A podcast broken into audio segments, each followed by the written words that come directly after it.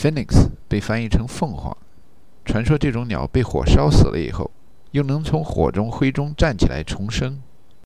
这种传说最先源于地中海东部黎巴嫩、叙利亚一带，那是一片土地肥沃的月牙形地区，老是很火。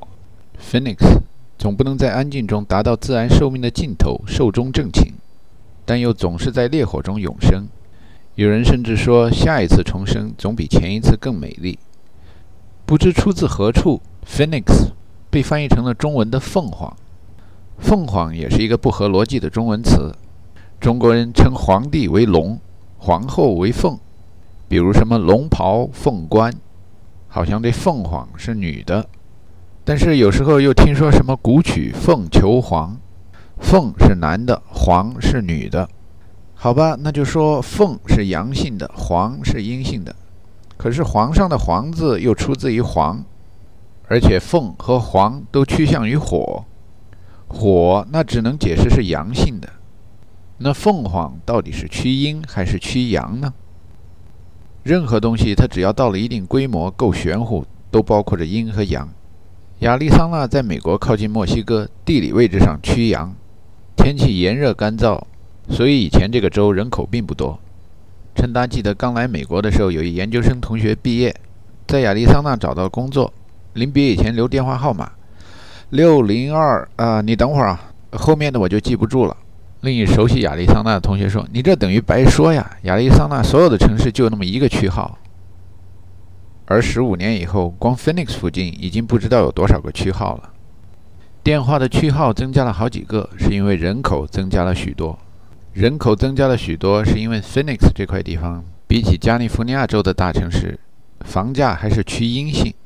在加州被房子、孩子和工作三座大山压得喘不过气来的人们，到了什么内华达、亚利桑那，一看房价便宜，立刻可以住上豪宅。有的人一看房价炒上去了，借钱买第二宅、第三宅，反正脱手就可以赚钱呢。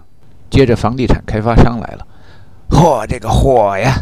陈达在 Phoenix 的机场捡起别人留下的当天报纸看一看，有不少评论员文章在讨论这种炒房现象，说一片空地啥也没种，放一个星期就涨好几千块钱，真是魔术啊！比魔术还魔术，点金术，阿凡提种金子。陈达想起自己还在从休斯顿往温哥华的逃难途中，感觉这么两个小时下来很不对劲，一点逃难的气氛都没有。这也确实不能怪人家。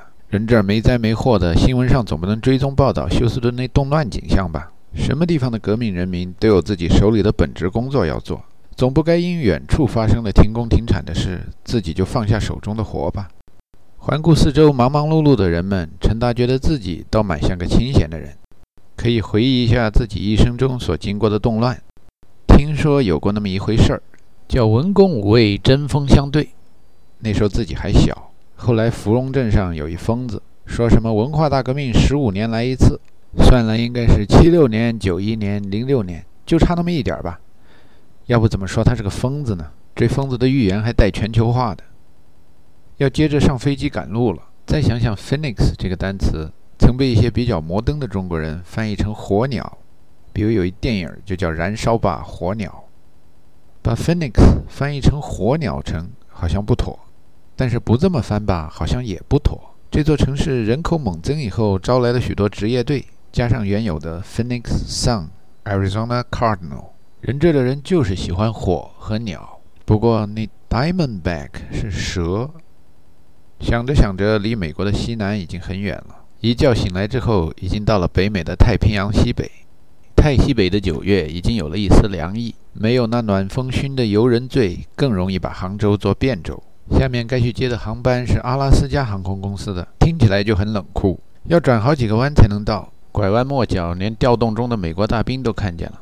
陈达心里边想，人跟前线打交道的，脸上都没写着这世界上还有水深火热的地方。今儿早上见到那点动乱算什么？又上了飞机，起飞、降落，西雅图跟温哥华就那么近，摩登时代就是好，时间和空间转换那么快。到了机场还得打个的，晚上十点多才到家。在平常的天，这个时候女儿应该已经睡了。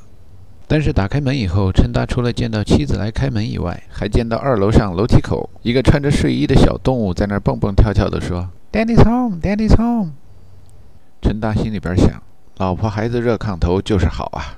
恒玉回过头去对女儿说：“好啦，看到爸爸回家了吧？你赶快睡了，明天就你得洗澡。”陈达吃了饭以后，全家收拾收拾，都准备去休息。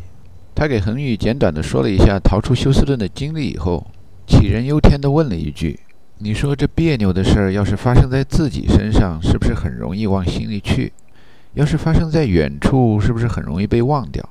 那还用问？人不都是自私的吗？圣经说是人就有罪性。我是觉得今天早上好像感到天都快塌下来了一样。可现在呢？要不是休斯顿有我的饭碗，我可能根本就不会去找那关于休斯顿的新闻。可能想找也找不到。看着电视机柜子里边《射雕英雄传》的碟片，陈达说：“你说事不关己，高高挂起，那是个多容易的事儿。南宋说是那么一个短命王朝，其实也一百多年呢。你看那《射雕英雄传》里有一老头骂当事人只把杭州做汴州，这被骂的是不是很冤枉？当时的那个信息通讯技术，杭州人民若能偶尔担忧一下金乌珠，已经很不容易了。”谁还能担忧铁木真、拖雷、忽必烈那样更狠的角色？简直是违反热力学第二定律，除非先知先觉，看到不可能发生的奇迹啊！恒宇说：“哎呦，老爷，别管埃塞俄比亚有多少难民了，把碗给我，我洗碗，你先去睡觉吧。”得到妻子的支持，陈达觉得只把杭州做汴州是一件天经地义、很难超越的事情。一边上楼走向卧房，一边哼着。心里想的只有爱你，爱你，爱你，爱你，也不管海峡两岸统一问题，也不管一艘皮亚多少难民，只管爱你。又想起蒋介石的浙江普通话台词：“天要下雨，娘要嫁人。”似乎少管闲事的生活是一种优良传统，但是在这样的环境中，那一天空气中许多的闲事，好像又不那么完全与己无关。停下来，又问恒玉。你别说，在休斯顿就看不见《两岸三地》这样的节目，在温哥华，《两岸三地》的收视率还很火吗？恒宇说：“还用问吗？有阿扁，有文革，火。”那天晚上睡觉以后，陈达还想起一警句，出自 Malcolm X：“We never landed on Rock Plymouth, Rock Plymouth landed on us。”要知道是哪一块 Rock Plymouth landed on us，还真不容易。大家想要猜出几年、十几年、几十年后的事儿，可能吗？第二天天亮以后，跟老婆一块儿送孩子去上学。温哥华九月的早上，让许多人都得穿春秋装。有人开玩笑说，来温哥华的中国人买房子的时候喜欢选地名儿。Richmond 这片地方因为有 rich 在名字里边，所以成了中国人比例最高的地方。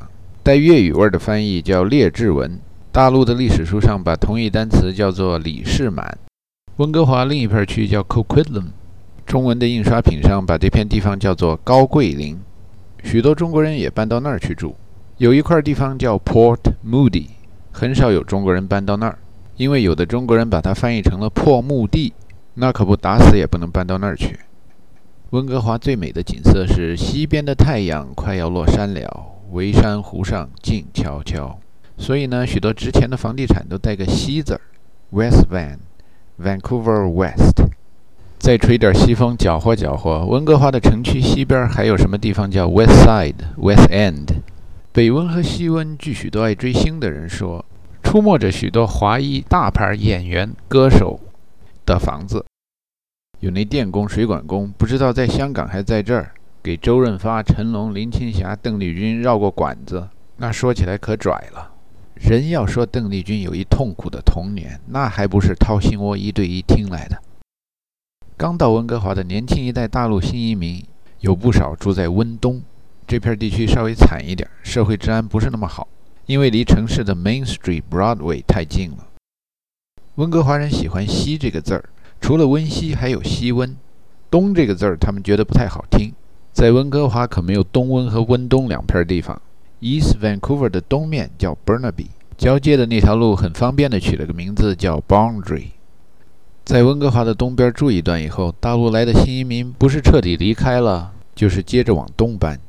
东边叫 Burnaby，中文翻译成本拿比。本拿比的东南跨过一条叫 Fraser 的河流，来到另一个郊区市，叫 Surrey，中文翻译成素里，就是朴素的乡里那两个字。这素里听起来就比较有田园风光了。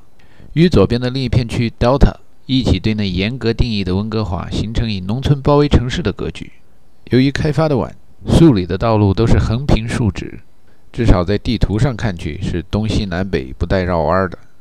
城市规划人们为了方便居民的记忆，在给素里的街道命名的时候，都是本着简单易学的原则，用科学用数字命名，就叫他们一二三四五，横的叫一二三四五六七八九十大道。Avenue，竖的叫一二三四五六七八九十大街，Street，十六五十六八十八九十六大道横跨东西，一百五十二一百六十八一百七十六两百大街贯穿南北。别的大道和大街就有点断断续续，不那么连贯了。往南走到北纬四十九度的地方，那就是美加边境了。陈达今天跟妻子一块送女儿上学，心情应该算是轻松愉快的。女儿和妻子在一百六十八大街上找着一只叫白头仙翁的秃鹰，据说他们上学的路上经常看见。那老家伙长得像美国邮政的宣传画一样。陈达看着树里还有好几大片没有被房地产商开发出来的荒草地，脑子里边想起了城南旧事。长亭外，古道边，芳草碧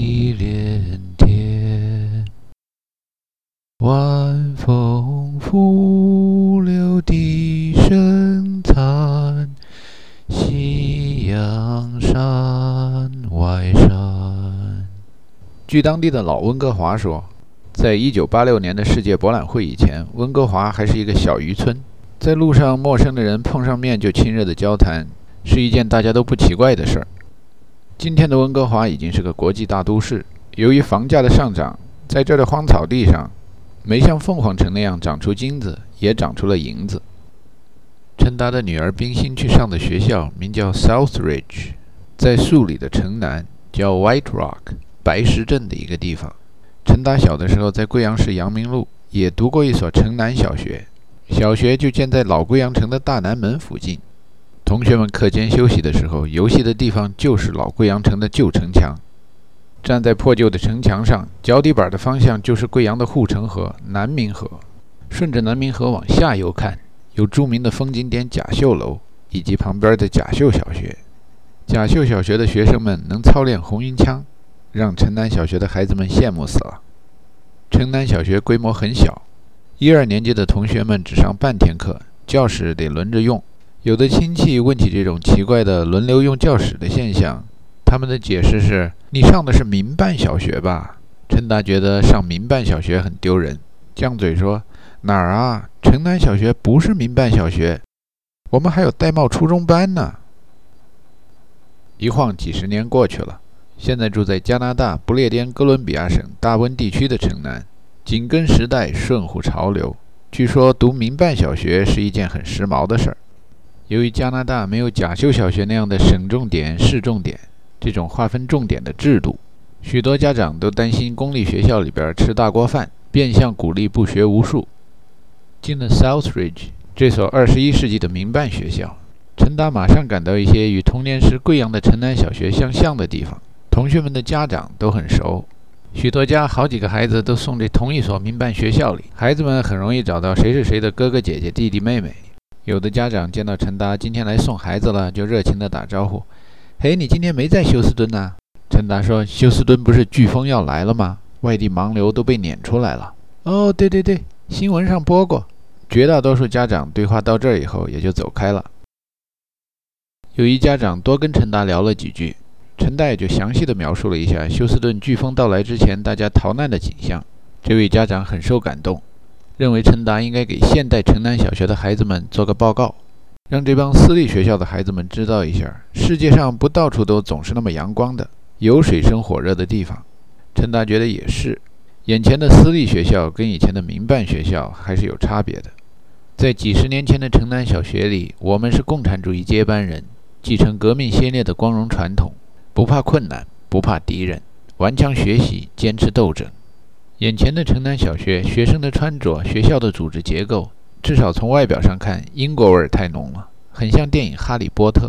在分析谁是我们的敌人，谁是我们的朋友这个革命的首要问题上，他们的斗争是针对 Voldemort。他们划分朋友被分为四个集体：Gryffindor、Slytherin、Hufflepuff、Ravenclaw。不对，那是小说里的名字。城南小学因为温哥华靠海，所以他们学校里四个集体的名字是叫。Chinook、Otter、Hawk、Raven，但愿这帮孩子们别那么轻易相信魔法能够很容易的遗传与生俱来。《水浒》这部书好就好在投降，做反面教材让人民都知道投降派。《哈利波特》这本书坏就坏在魔法，从不见冬练三九夏练三伏就能成为一个伟大的法师。想到这儿，陈达觉得有义务给孩子们做一个报告。告诉他们，如果你每天在电视上看到的五分钟、五分钟的灾难性新闻，就在你身边十几个小时、十几个小时的发生，你将会是个什么感受？于是陈达对那位家长说：“等星期六飓风袭击了休斯顿以后吧，我们可以一起向学校提出为灾民募捐。那个时候我再来做报告。要人掏钱献爱心的时候，那种报告才能做得发自肺腑。”回到家以后，陈达又觉得心里很矛盾。好像自己这张乌鸦嘴已经把休斯顿说的定遭重创了，这不好。小时看一电影叫《龙江颂》，只有那阶级敌人才说把火烧得越旺越好啊，现在还搞哪门子阶级斗争啊？接着看新闻，网上还能找到休斯顿的消息，所有的媒体都还在说，飓风 Rita 将会在休斯顿着陆，休斯顿人民正在加紧往北撤，四十五号高速公路正道反道都只能向北开，休斯顿是只许出不许进。